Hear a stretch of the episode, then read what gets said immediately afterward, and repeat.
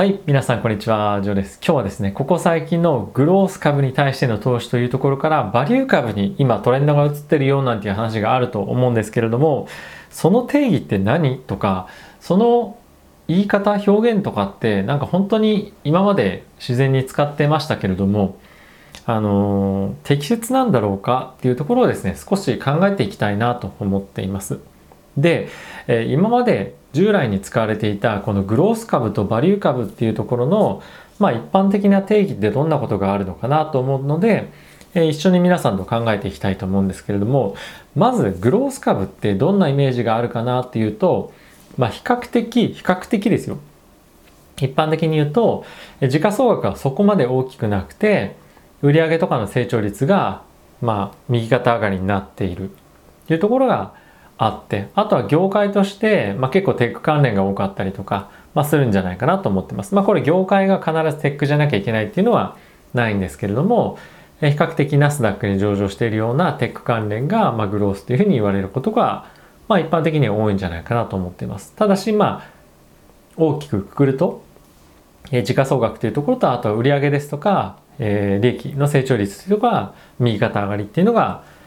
グロース株というふうに言われてるんじゃないかなと思っています。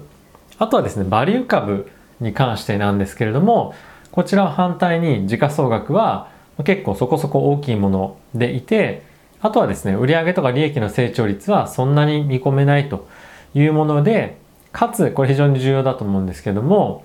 バリュー株はバリエーションが非常に安いと。グロース株に対してバリエーションが非常に安いっていうのが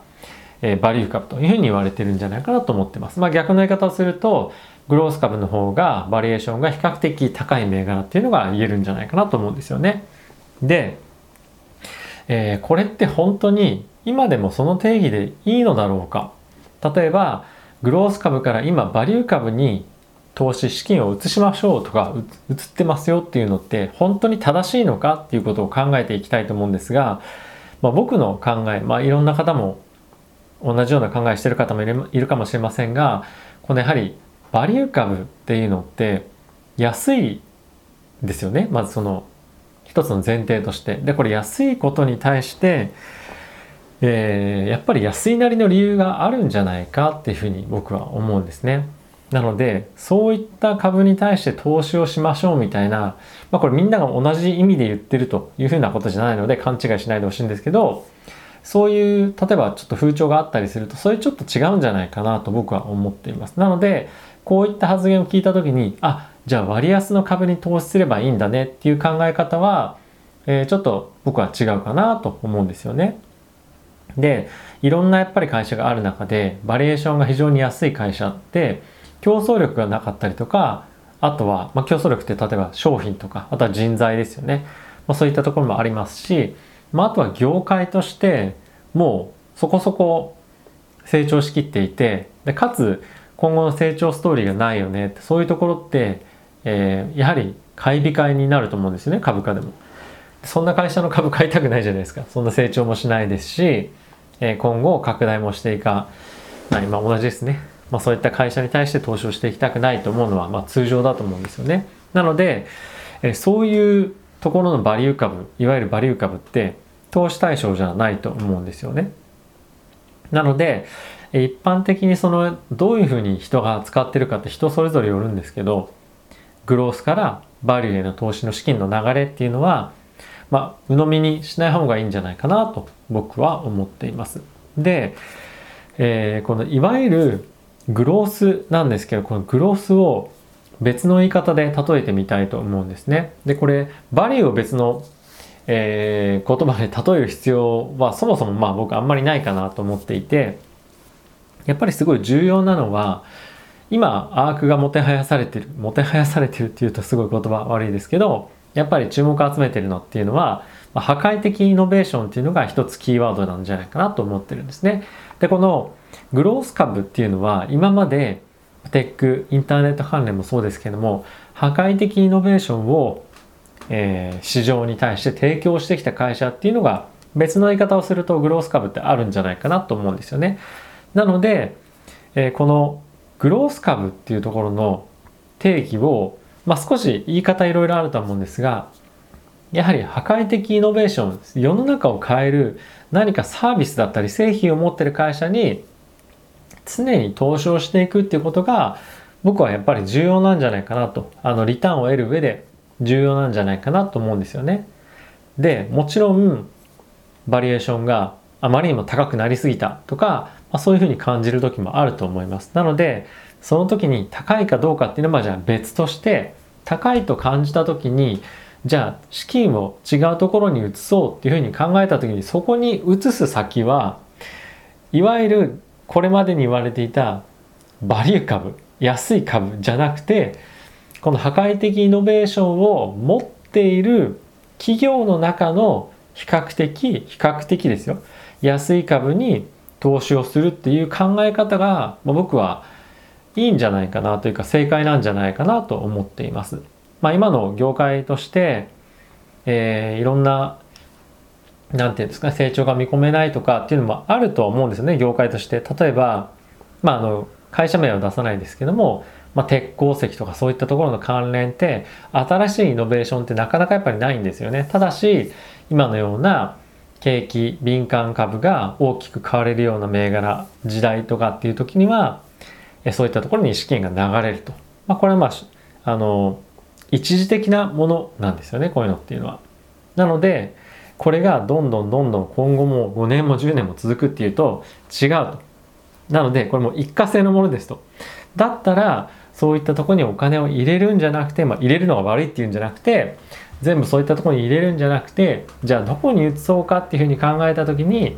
今まで投資をしていたところが破壊的イノベーション何か世界を変えるようなイノベーションを持ってる企業でバリエーションが高くなってるところであればそういった同じような、まあ、コンセプトというか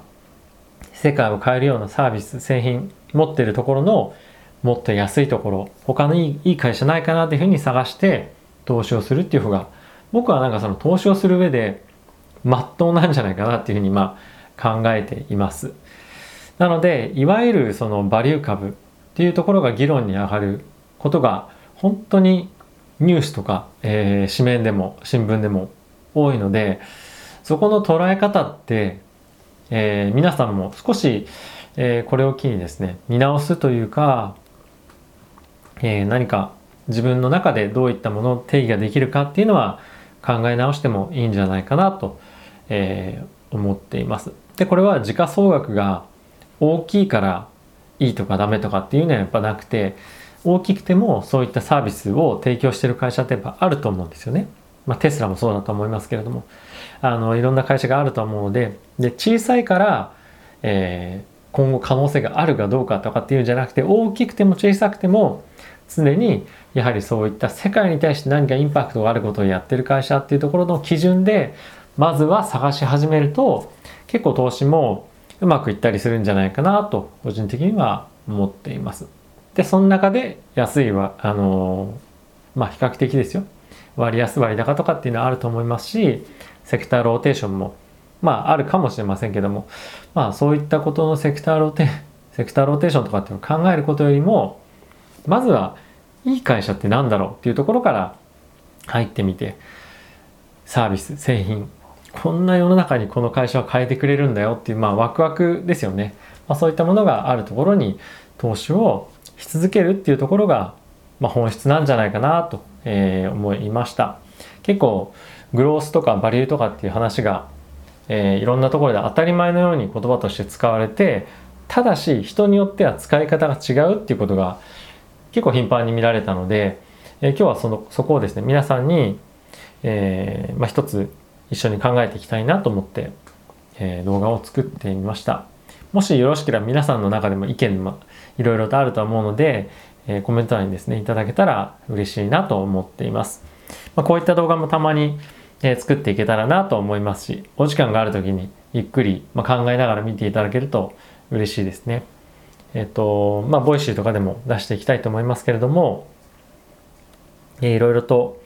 えー、YouTube とかですといろんなコメントも、えー、かけたりとかっていうふうにするので、えー、ぜひ記入いただけると嬉しいです。あんまりちょっとボイシーでのコメントの返信の仕方っていうのがまだ僕よく分かってなくて、あとはポッドキャストとかもコメントできないように